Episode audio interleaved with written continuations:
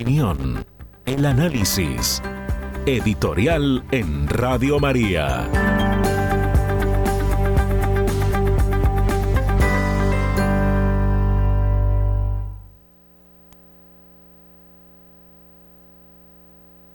Con los fariseos, los saduceos, con aquellos que se quedaban en lo externo, en el cumplimiento de una ley fría, sin espíritu, que terminaba en eh, sus formas escondiendo intenciones viles, torcidas. Esta conducta nunca la aprobó el maestro. Él siempre miraba a la intencionalidad, a lo más profundo del ser. Es que el mundo hoy vive de apariencias y por el pecado tendemos a clasificar a unos como justos y a otros como miserables. Pero en realidad todos tenemos deudas y tal vez lo correcto sería aceptarlas. Por eso el Señor asume una actitud que es admirable de aquel que se confiesa pecador, que admite su miseria, usa un corazón compasivo y misericordioso. Es el caso del publicano que grita en el templo su pecado ante el fariseo que se justifica por sus actos externos. El mundo mira a la eficiencia y le importa poco lo interno en el corazón. Se mide al hombre por lo que hace, por lo que tiene, por lo que logra. Pero difícilmente somos capaces de bucear allá en lo íntimo donde se cuecen inquietudes, contradicciones, sentimientos encontrados. Y entonces pretendemos decir que somos válidos porque ofrecemos resultados sin embargo dentro estamos destrozados. Esta experiencia no parte de la teoría, sino de lo que la vida enseña. Y la vida me ha enseñado eso. A ver personas valiosísimas, auténticas lumbreras, con altísima capacidad de acción. Sin embargo, después de haber logrado tantas cosas externas, renunciaron al surco y se fueron. Por otro lado, el Señor asume una actitud ante el pecador de misericordia, pero no de misericordismo. Y en ese sentido, no es que el Señor se complazca con el pecado. Al contrario, instará siempre a la conversión, al cambio de vida. Si bien el Señor dijo que hay más alegría en el cielo por uno que se convierte que por 99 justos, estará hablando siempre de los justos y de los convertidos. Por uno que se convierte. Eso significa dejar de lado las actitudes del pasado, tornar al infinito amor de Dios y caminar en Él. Eso también quiere decir que es enderezar el camino, dejar de lado los vicios, y lo que no es. Ante la pecadora que iba a ser lapidada, ella no puede hacer otra cosa que gritar su pecado. Lo reconoce. Acepta que, según la ley mosaica, debe morir. Y entonces, cuando el Señor indica a quienes la condenan que también ellos son pecadores y miserables, y estos avergonzados tienen que irse, queda él cara a cara con ella y le pregunta al maestro, ¿y tú no me condenas? Admite su caída, admite que merece esa suerte. El Señor le dice, no te condeno, vete y no peques más. La dinámica de la conversión desde la óptica de Cristo es precisamente esa, la de la infinita misericordia. El Señor mira a cada ser humano con ternura y con piedad y no desea otra cosa que su salvación. Eso es cierto. Pero no puede Él nunca condescender con el pecado. Sería una contradicción in se. No calificaría su divinidad y su humanidad, sus perfecciones, su justicia. El Señor no puede admitir el pecado. Porque el pecado es la ausencia de Dios, es la tiniebla, es la oscuridad, es justificar las acciones de miseria, es no querer cambiar de conducta. Y en eso no está Dios. Y no puede estarlo. Y sería deslegitimar su perfección divina. Entonces, ¿cuál es la diferencia? El Señor es misericordioso y luchará hasta el último instante para alcanzarnos la salvación. No cesará de abrirnos sus brazos para darnos la oportunidad del cambio y para que reconozcamos nuestras miserias. Pero finalmente será el hombre quien decida de su suerte, quien acepte o rechace el camino de Dios. Esta es la realidad y me parece que es elemental y es de una lógica sencilla y clara. El Señor quiere perdonar. ¿Acaso no murió en una cruz para perdonarnos y perdonando? para restablecer el diálogo que se había interrumpido a causa de la rebeldía con el Padre y para darnos la dignidad de hijos de Dios. Es indudable, sí. Pero el Señor no nos está diciendo, vete y sigue pecando. Vive como quieras. Lo importante es que te sientas feliz. Entre otras cosas, el pecado nunca produce felicidad. Siempre traerá consigo frustración, tristeza. El Señor quiere sanarnos. Y las enfermedades no pueden tomarse como si no lo fueran. El enfermo se muere cuando no se le diagnostica la enfermedad que tiene y no se le aplica la medicina que necesita. De ese modo, creo que debemos ser muy claros en el seguimiento del Señor. Y en ese sentido, no podemos juzgar a nadie en su conducta. Sabemos que existen motivos que nos condicionan y que nos llevan a actuar en una determinada dirección. Pero no es menos cierto que al enfermo no se le puede decir, vive con tu enfermedad sé feliz con ella y yo te la bendigo. Hay que aplicar las medicinas convenientes. Y en este caso, las medicinas son las medicinas de los sacramentos, de la confesión, del arrepentimiento, del cambio de vida. Por estas épocas queremos un cristianismo distinto, un cristianismo light,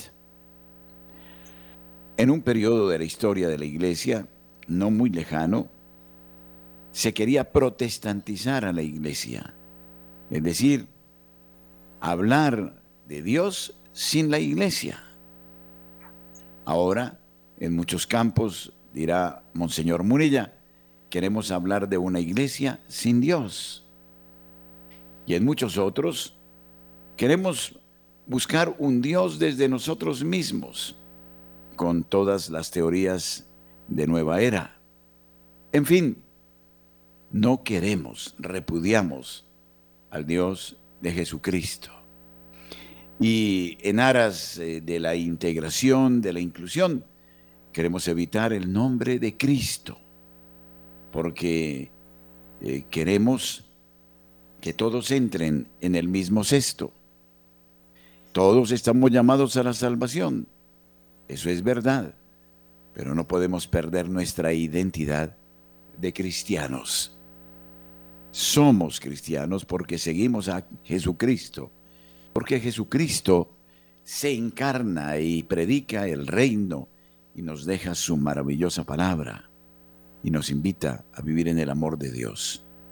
Lo demás es confusión, medias medidas, verdades a medias. Y una verdad a media termina siendo la peor mentira.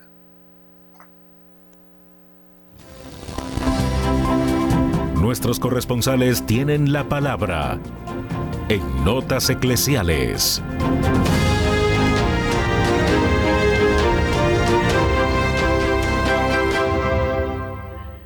A esta hora con nosotros está Nairo Salinas Gamboa. Muy buenos días, Nairo. Bienvenido.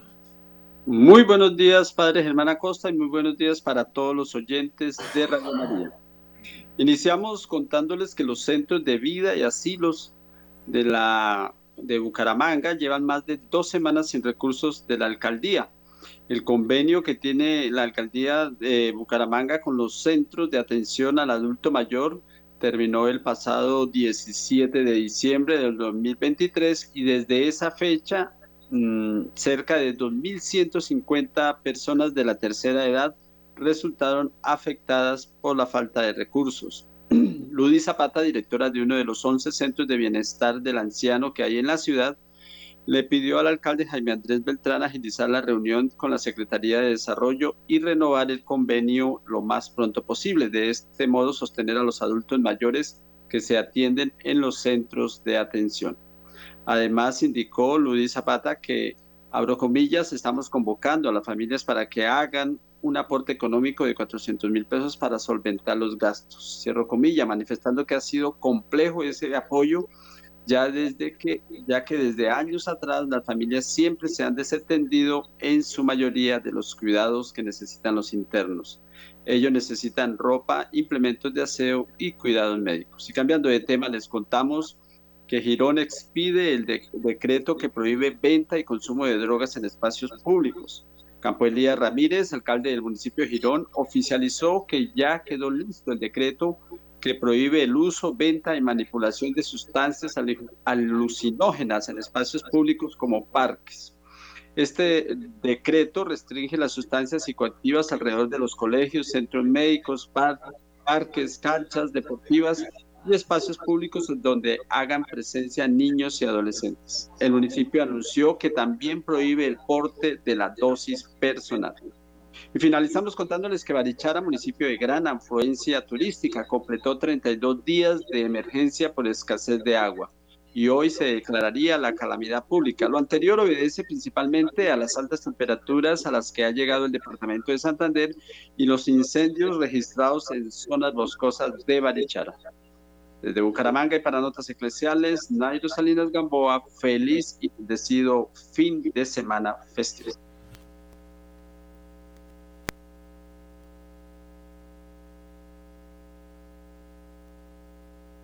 ciudad de Barranquilla. Buenos días, Julio.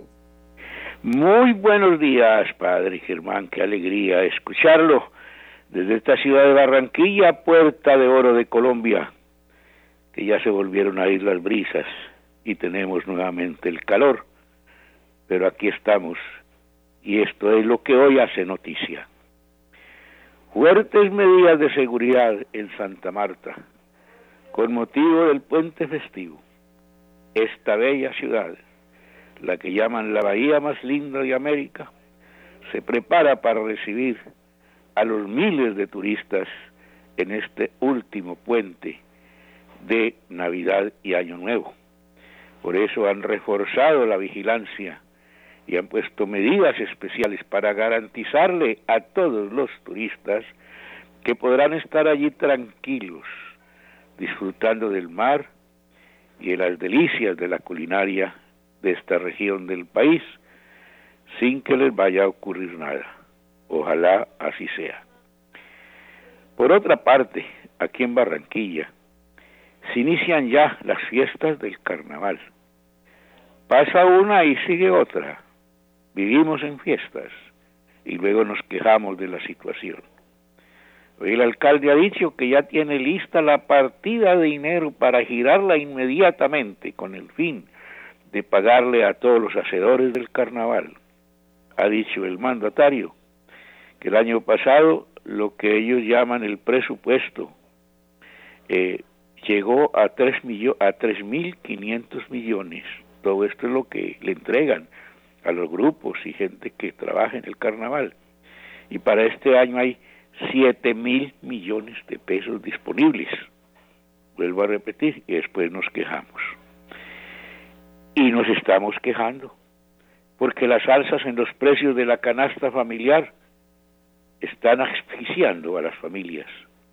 Preocupa a los barranquilleros salir a comprar el mercadito y saber que hay que llevar el dinero en un carro blindado y traer el mercadito en una bolsita. Las tarifas de energía, por otro lado, anuncian un alza del 25% más inaguantable. Aquí o se paga energía, o se come o se muere. Así que la situación es esta.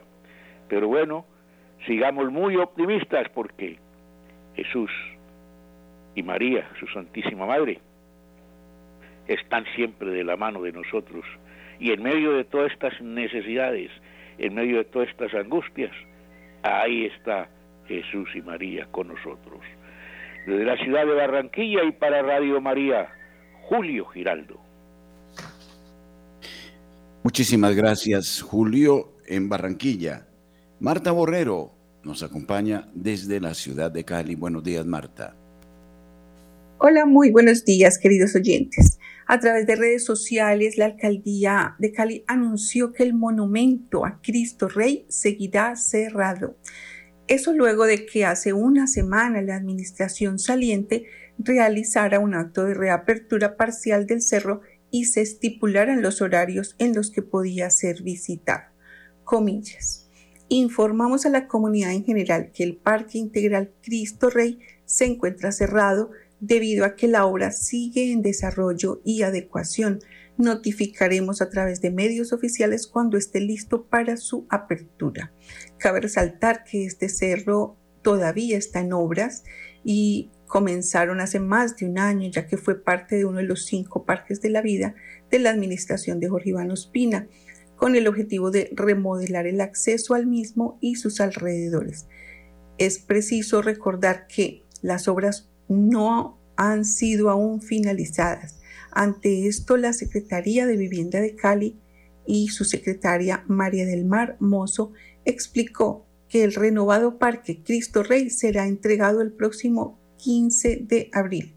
Comillas, nosotros tenemos que velar por la seguridad de los ciudadanos y siendo consecuentes con esto, consideramos que no deben ingresar personas aún si no está terminado. En relación a esto, uno de los concejales, Roberto Ortiz, dice que pone en riesgo la integridad de las personas que visitan el lugar. Las obras cuando estén terminadas se inauguran, las inconclusas no. Y el concejal Edison Giraldo eh, expresó también, comillas, quiso dar apertura a un parque Cristo Rey que no está listo totalmente y que necesita unas adecuaciones. Muchos de los parques que Ospina prometió su ejecución es muy mínima. Él quería dejar entregado un parque que no está listo. Por el bien de los caleños hay que tomar las medidas necesarias para que este parque sea seguro.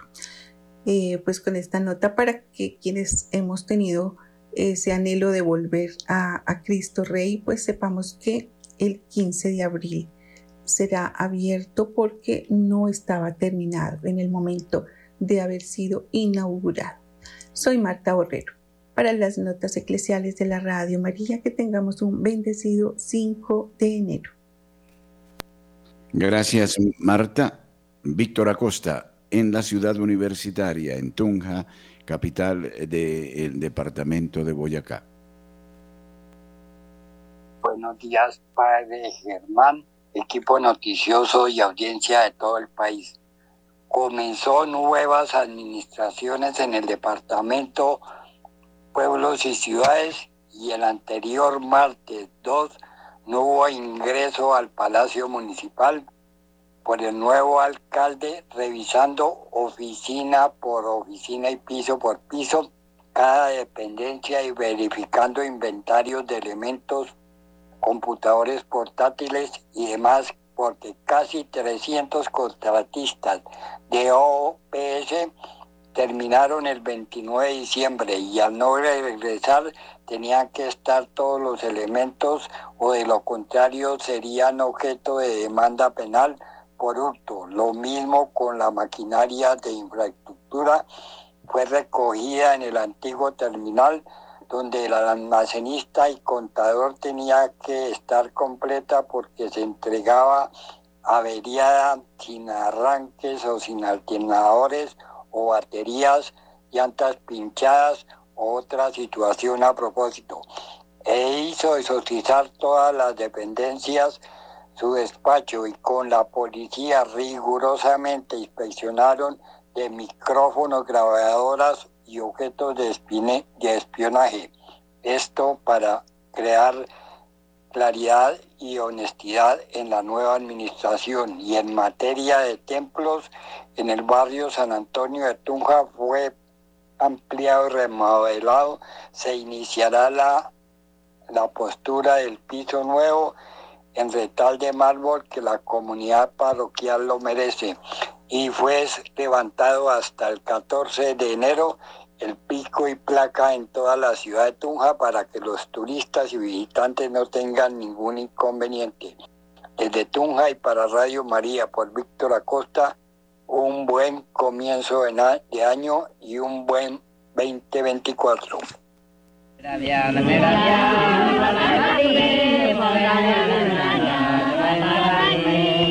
El departamento del Baupés, regado por un sinnúmero de ríos, límite entre las llanuras secas de la Orinoquia y las selvas húmedas de la Amazonía, Reserva Natural Nucac, es también gracia y presencia, canal de audio de Claro Televisión. Saludos Baupés y toda su riqueza de flora y fauna. Radio María es gracia y presencia, canal de Claro Televisión canal 856.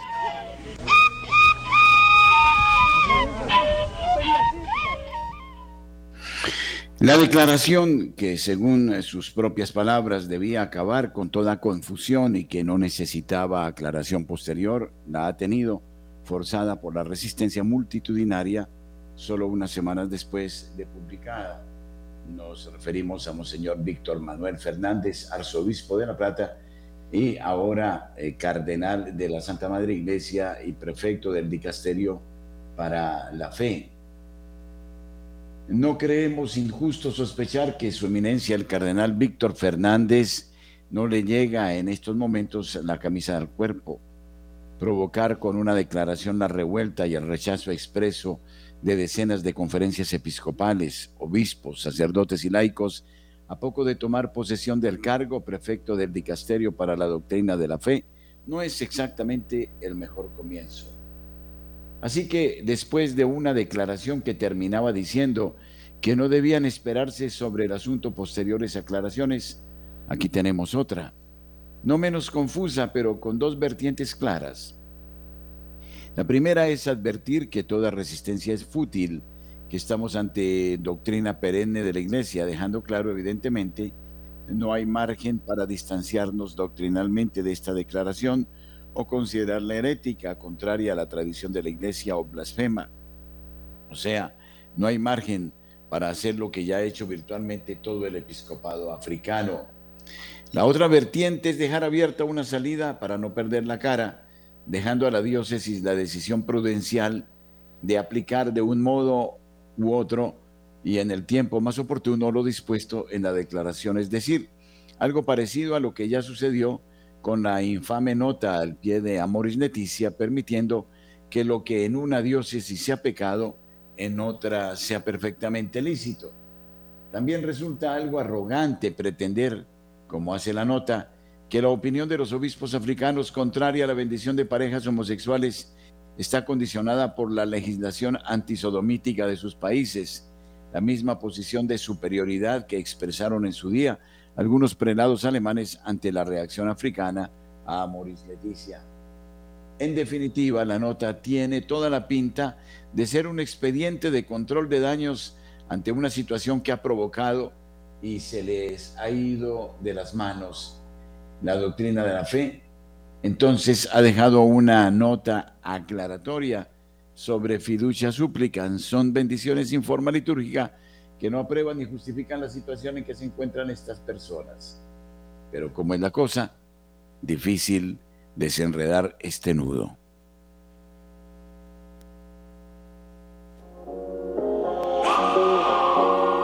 Una buena noticia. Ahora puedes escuchar Radio María de Colombia en el dispositivo de Alexa. Basta que le digas, Alexa, Radio María 1220. Radio María Colombia, en TuneIn.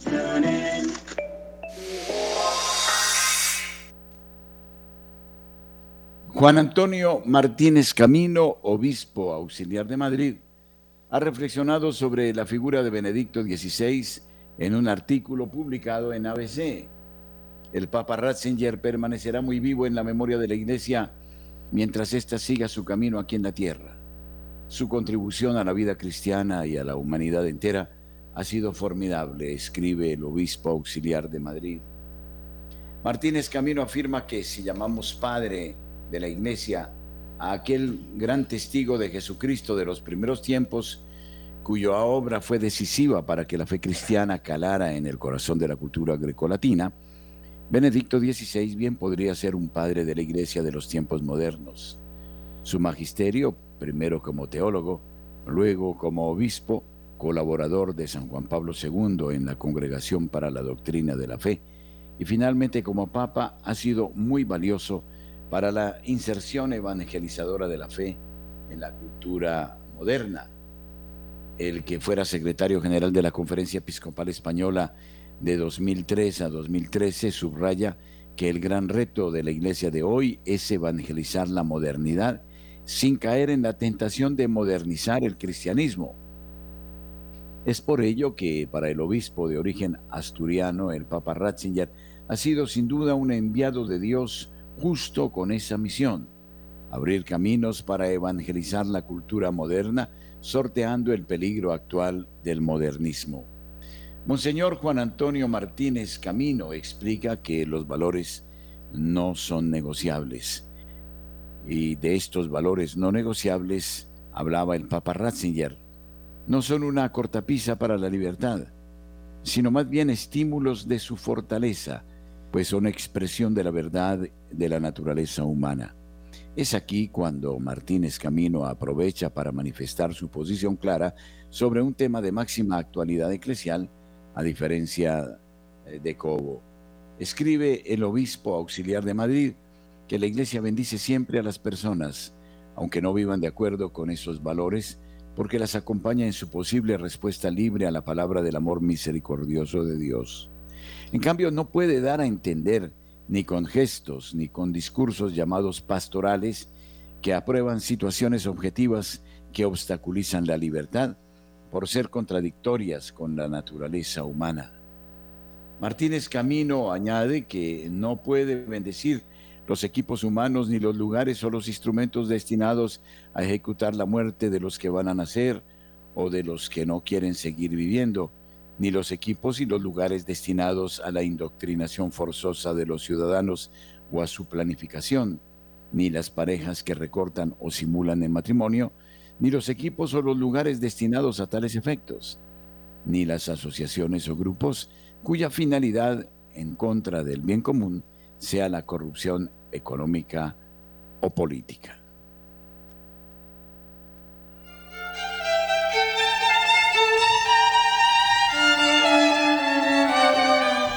Peregrinemos por los santuarios de Colombia y oremos por la paz.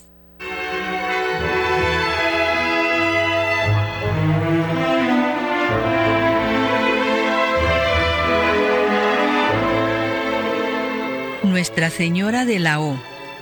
Ubicación Iglesia de Beteitiva. Construcción del templo 1630. En Beteitiva, la Virgen de los Dolores es invocada como Nuestra Señora de la O. Su imagen originalmente pertenecía a la capilla de una hacienda de Otengá, Boyacá, que fue vendida para fundar allí un convento y construir una iglesia. Esta poderosa intercesora es motivo de fiestas anuales en su iglesia y en los campos.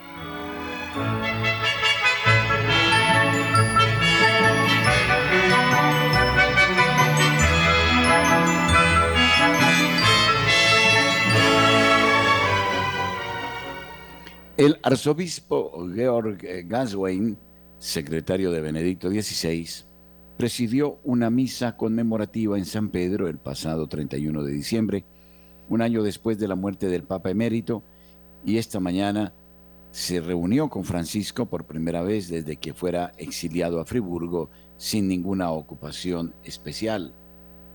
La audiencia de la que el Vaticano informó sin comentarios no fue en solitario, sino que al arzobispo alemán le acompañaban las cuatro memores Domini, Cristina, Carmela, Loredana y Rosella, de Comunión y Liberación, que constituyeron la familia de Benedicto XVI hasta su muerte. El contenido del encuentro entre el Papa y Gaswin no ha trascendido. En su día, Francisco decidió prescindir de golpe del arzobispo alemán, quitándole el hogar y la función al hombre de Ratzinger. En Colombia, 8.33 minutos en la mañana.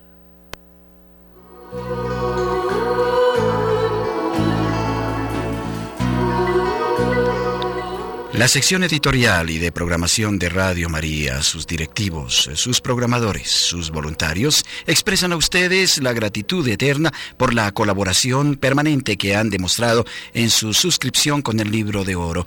Por sus donaciones, mil gracias. El Señor les ayude y les bendiga en sus hogares. Radio María es de ustedes, es de nosotros, es de todos.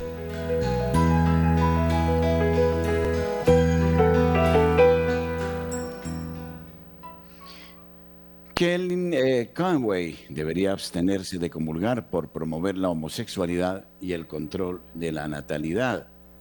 Los verdaderos líderes católicos nunca apoyan el aborto, la anticoncepción ni la homosexualidad. Es imposible ser un católico fiel y al mismo tiempo apoyar el pecado mortal, dijo John Ritchie a LifeSafe News. La estratega republicana Kellyanne Conway no debería recibir la Sagrada Eucaristía debido a su apoyo público a la homosexualidad y el control de la natalidad. Conway, una católica declarada, está trabajando actualmente con cabilderos para presionar al Partido Republicano para que apoye abiertamente el acceso a métodos anticonceptivos abortivos como una manera de calmar las preocupaciones de los votantes sobre la oposición del partido al aborto. También aceptó un premio hace varios meses de Log Cabin Republicans, eh, un grupo LGBT, después de abrazar el estilo de vida lésbico de su hija. El video de la presentación de Conway por parte de su hija Claudia sigue siendo su publicación fijada en X, anteriormente conocido como Twitter, a partir del 4 de enero. Esto indica que ella mantiene su posición de apoyar públicamente la homosexualidad. Tanto la actividad homosexual como el uso de métodos anticonceptivos son condenados como pecados mortales por la Iglesia Católica.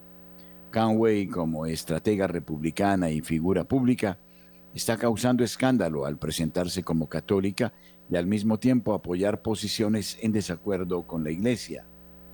Cualquier uso del matrimonio ejercido de tal manera que el acto sea deliberadamente frustrado en su poder natural de generar vida, es una ofensa contra la ley de Dios y de la naturaleza, y aquellos que se entregan a eso son marcados con la culpa de una grave pena, declaró el Papa Pío XII en Castico Nubi. Esto es similar a cómo Joe Biden, un católico profeso, apoya abiertamente el aborto, la homosexualidad y el transgénero, generando escándalo en el ámbito de la Iglesia Católica. El escándalo es una actitud o comportamiento que lleva a otro a hacer el mal. El que da escándalo se convierte en tentador de su prójimo. Daña la virtud y la integridad, puede incluso arrastrar a su hermano a la muerte espiritual, afirma el Catecismo de la Iglesia Católica. El escándalo es un delito grave si por acción u omisión otro es inducido deliberadamente a cometer un delito grave. La Iglesia Católica enseña que para recibir la Eucaristía, un católico debe estar libre de pecado mortal. De lo contrario, comete otro pecado mortal al recibirla indignamente a falta de una situación extraordinaria. Incluso en situaciones extraordinarias, la persona debe estar resuelta a confesarse lo antes posible. Cualquiera que muera en estado de pecado irá al infierno a falta de un acto extraordinario de misericordia de Dios, enseña la Iglesia Católica. El Catecismo de la Iglesia Católica afirma que el pecado mortal produce la pérdida de la caridad y la privación de la gracia santificante, es decir, del estado de gracia. Si no es redimida por el arrepentimiento y el perdón de Dios, causa la exclusión del reino de Cristo y la muerte eterna del infierno, porque nuestra libertad tiene el poder de tomar decisiones para siempre, sin vuelta atrás. Sin embargo, aunque podamos juzgar que un acto es en sí mismo una ofensa grave, debemos confiar el juicio de las personas a la justicia y a la misericordia de Dios. Canway ha recibido a medios católicos dos veces por correo electrónico la semana pasada para preguntarle si había hablado con su pastor sobre su promoción de los pecados mortales, si tenía la intención de abstenerse de recibir la comunión y si había algo más sobre la situación que valdría la pena saber acerca de, de esto. Ella no respondió. Pero eh, Gerald Murray, abogado canónico, pastor en Nueva York y comentarista de EWTN, dijo a Lightside News, espero que Kellyanne Conway y su pastor se reúnan para discutir la necesidad de que los católicos adopten plenamente la enseñanza en ese sentido sobre la homosexualidad y la anticoncepción desde el punto de vista cristiano. Otros líderes católicos dijeron que Conway debería abstenerse de la Eucaristía. Kellyanne Conway ha violado la ley canónica 915 en varias ocasiones, incluido el apoyo a la anticoncepción, dijo a Lightside News eh, Judy Brown, presidenta de American Life League, en un comunicado enviado por correo electrónico. El consejo de Conway a los republicanos sobre la cuestión de la anticoncepción no solo es imprudente, sino innecesaria, porque, como sabemos, hay pocos en la política que estén dispuestos a decir la verdad cuando se trata del mal de la anticoncepción. Conway es hipócrita, un animal político católico solo de nombre, y en la ciudad de Washington, donde la verdad moral se deja de lado a diario, ella encaja perfectamente, sea católica o no, afirmó Brown. En una iglesia honesta, hace años se le habría negado la Eucaristía. John Rich, director eh, de acción estudiantil de TFP, estuvo de acuerdo. La enseñanza católica es consiguiente y clara. No se puede apoyar al aborto, el vicio antinatural o cualquier pecado grave que ofenda a Dios y luego presentarse a la Sagrada Comunión sin antes confesarse, lo que incluye dejar de apoyar o favorecer políticas o movimientos que promuevan el pecado, dijo Rich. 8, 40 minutos en la mañana. Radio María de Colombia les acompaña en sus luchas, en sus logros, en sus éxitos. Ustedes pueden encontrarnos en Google. Basta que busquen Radio María de Colombia. En la página www.colombia.com encontrarán Radio María de Colombia. Feliz sintonía. Les acompañamos con un profundo sentido de fraternidad en la distancia.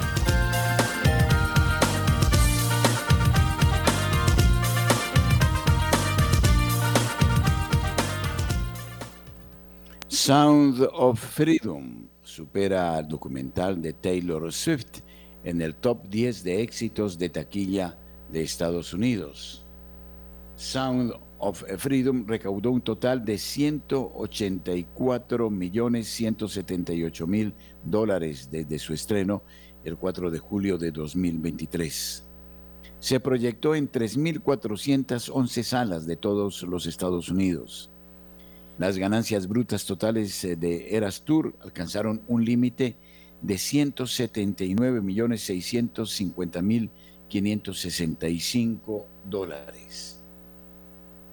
Sound of Freedom, una película que expone la realidad de la trata de niños, superó en popularidad a la película de Eras Tour de Taylor Swift en la taquilla nacional, convirtiéndose en la décima película más taquillera de 2023. Ambas películas se estrenaron en los cines de Estados Unidos el año pasado y recibieron una gran aclamación.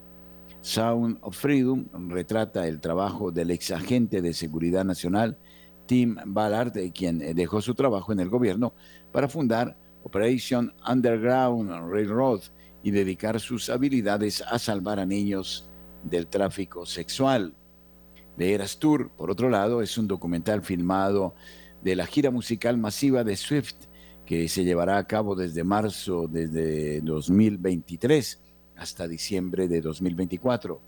El mes pasado se convirtió en la gira con mayor recaudación de la historia, superando los mil millones de dólares en ganancias. Este disco se hizo poco después de que Swift fuera nombrada persona del año por Time. Según el informe Domestic Box Office Mojo, Sound of Freedom recaudó un total de 184 millones de dólares desde su estreno el 4 de julio de 2023. Se proyectó en 3.411 salas de todos los Estados Unidos. Las ganancias brutas totales de Eras Tour alcanzaron un límite de 179 millones de dólares. El documental se estrenó meses después de su competidor número 10 el 13 de octubre de 2023 y se transmitió en 3.855 salas de cine a nivel nacional.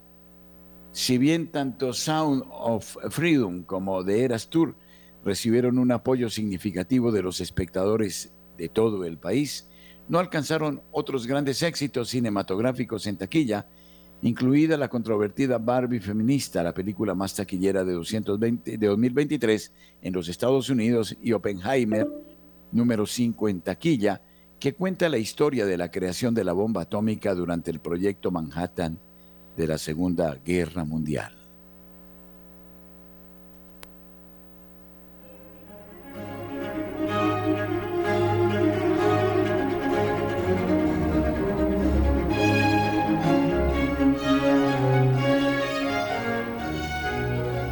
Radio María, una pequeña semilla, un gran árbol. En Manizales, HJUW, 1500 kilociclos en amplitud modulada.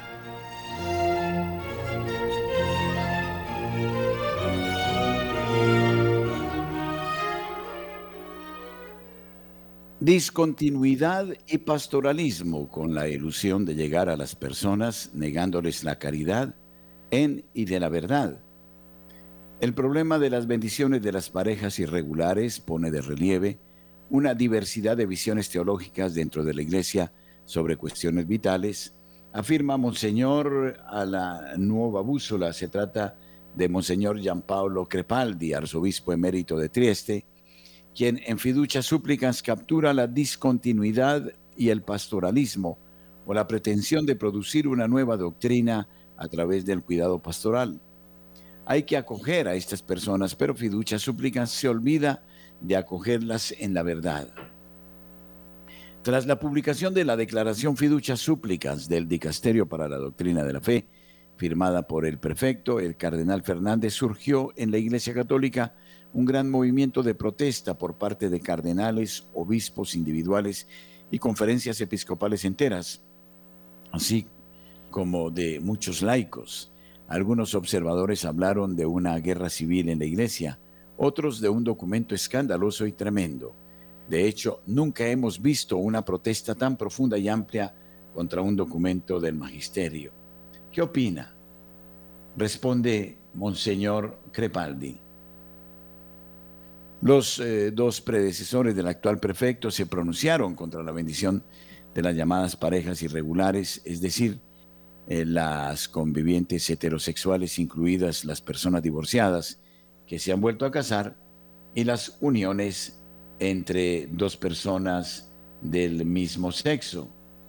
De hecho, el cardenal Ladaria, predecesor inmediato del cardenal Fernández, emitió el documento, el famoso Responsum de 2021, para declarar inadmisibles estas bendiciones que ya se estaban impartiendo en algunas partes de Europa.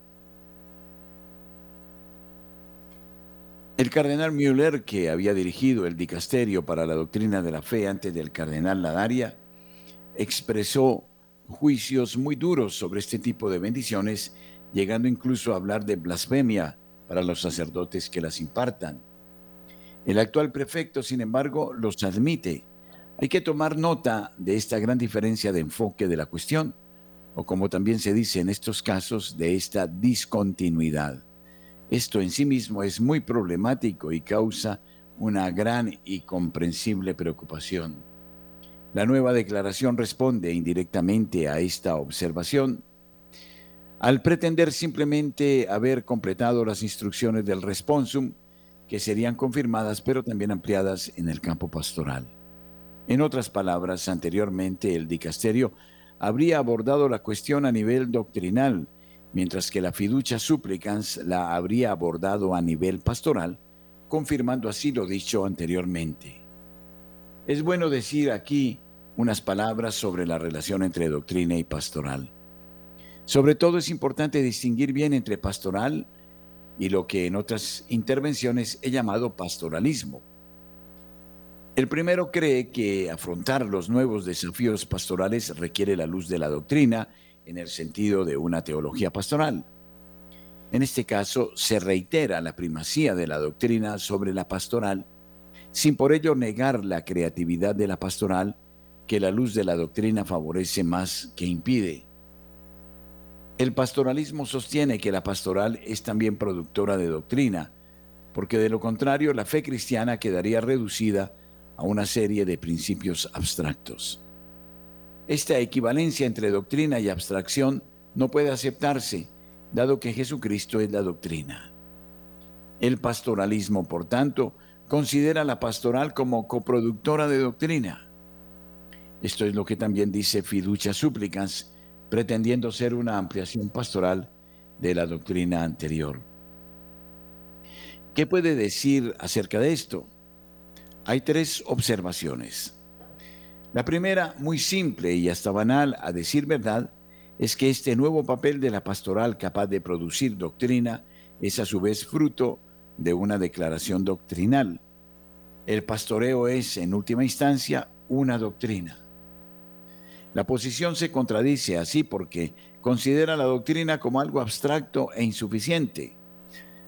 El responsum de 2021 es considerado así por la fiducia súplicas, pero lo hace enunciando a su vez una doctrina. La segunda observación se refiere a la visión del hombre y sus facultades en general. Cada uno de nosotros piensa antes de actuar. Ciertamente la praxis puede aportar nuevos elementos, pero la praxis no puede conferirse verdad a sí misma, porque sería una verdad irracional e injustificada y por tanto una no verdad. Estas observaciones también pueden aplicarse a cuestiones teológicas porque la razón teológica no elimina los argumentos de la razón natural. Finalmente creo que se debe reconocer que ampliar la doctrina a través de la pastoral no puede evitar cambiar la doctrina. Fiducia Supplicans sostiene que desde el punto de vista pastoral es posible hacer algo diferente de lo previsto desde el punto de vista doctrinal, y a esto lo llama expansión, mientras que en cambio se trata de una petición de cambio de doctrina que ya ha sido implícitamente y se dio en quienes hacen la propuesta e instigan a un cambio futuro. En última instancia, se trata de una cuestión de diversidad de visiones teológicas dentro de la Iglesia sobre cuestiones vitales. ¿Qué puede decir al respecto? No hay duda que el problema de las bendiciones de las parejas irregulares pone de relieve una diversidad de visiones teológicas dentro de la Iglesia sobre cuestiones vitales. Este es, después de todo, el quid de la cuestión que remite a enormes disputas antropológicas, eclesiológicas, sacramentales y pastorales relativas al valor de la salvación, el significado de la sexualidad, la concepción del pecado, el poder de la iglesia, etc. El riesgo es que aumente la confusión doctrinal en la iglesia. Estoy convencido de que lo que más debería preocuparnos es precisamente la confusión doctrinal, no la confusión pastoral, que es consecuencia de ella. No olvidemos que mientras estemos en esta vida terrena, la fe tiene primacía sobre las demás virtudes, ya que no podemos esperar lo que no conocemos ni podemos ejercer la caridad sin saber qué es. Sic stantibus rebus. Además, la primera víctima de la confusión sería la evangelización, la antigua y la nueva, que quedaría vacía de su propio contenido, que es el anuncio de la fe en Jesucristo, custodiada por la tradición eclesial, como afirma San Pablo, os he transmitido lo que recibí. 1 Corintios 15.1. Impartiría tales bendiciones. Yo no lo haría, por muchas razones, algunas de las cuales he explicado brevemente aquí. En particular quisiera señalar algo que me parece fácil de entender. No lo haría por respeto a las personas afectadas. Esta respuesta, sin embargo, no es suficiente.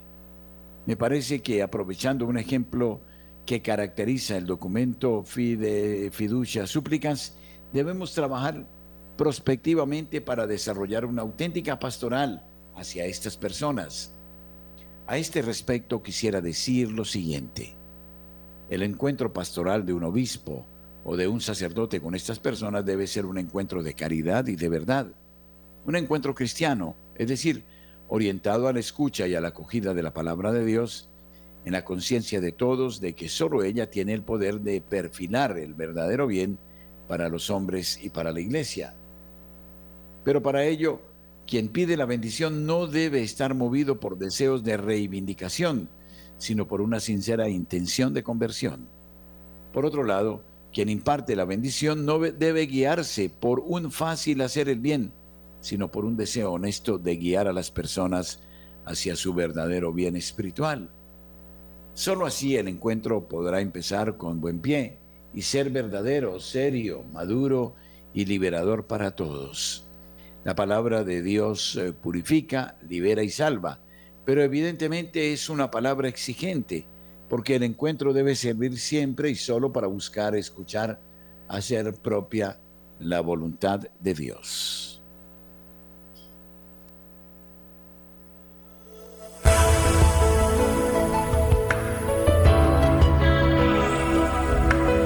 Radio María, te queremos. Porque cuando mi papá se quedó sin trabajo, vos le ayudaste a estar bien. Si no te conociera, si no estuviera aquí, me habría encontrado la alegría de vivir. Tienes melodías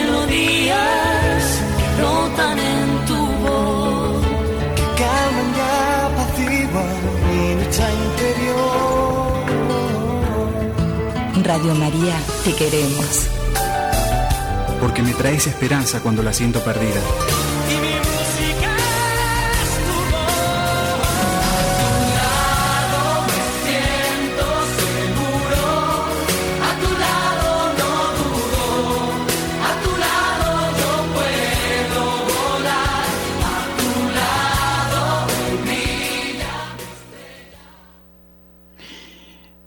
La revista Portafolio en Colombia señala que la economía de este país cerró el 2023 en medio de un contexto de desaceleración, un comportamiento que comenzó a hacerse visible en los últimos meses en algunos indicadores. Y si bien aún no se conocen los resultados del consolidado del año anterior, algunos analistas ya preparan sus proyecciones para lo que se viene en materia económica este 2024. El equipo de Macro Research de BGTV Actual eh, Colombia presentó sus estimaciones respecto a las tasas de interés, la inflación y la actividad económica. Todo esto en un escenario que aún parece ser incierto. Los analistas señalan que la convergencia de la inflación a nivel mundial impulsaría a los bancos centrales a realizar recortes en sus tasas de referencia.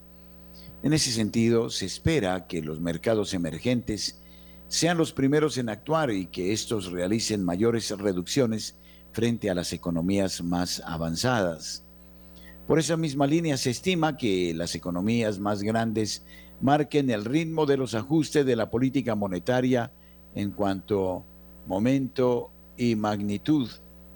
Como se observó en 2023, una vez que la política de mantener las tasas altas por más tiempo, adoptada por los bancos centrales de las economías desarrolladas, fue finalmente incorporada por el mercado, esta condujo a un aumento de las tasas terminales esperadas de todos los países de la región, señalan los expertos.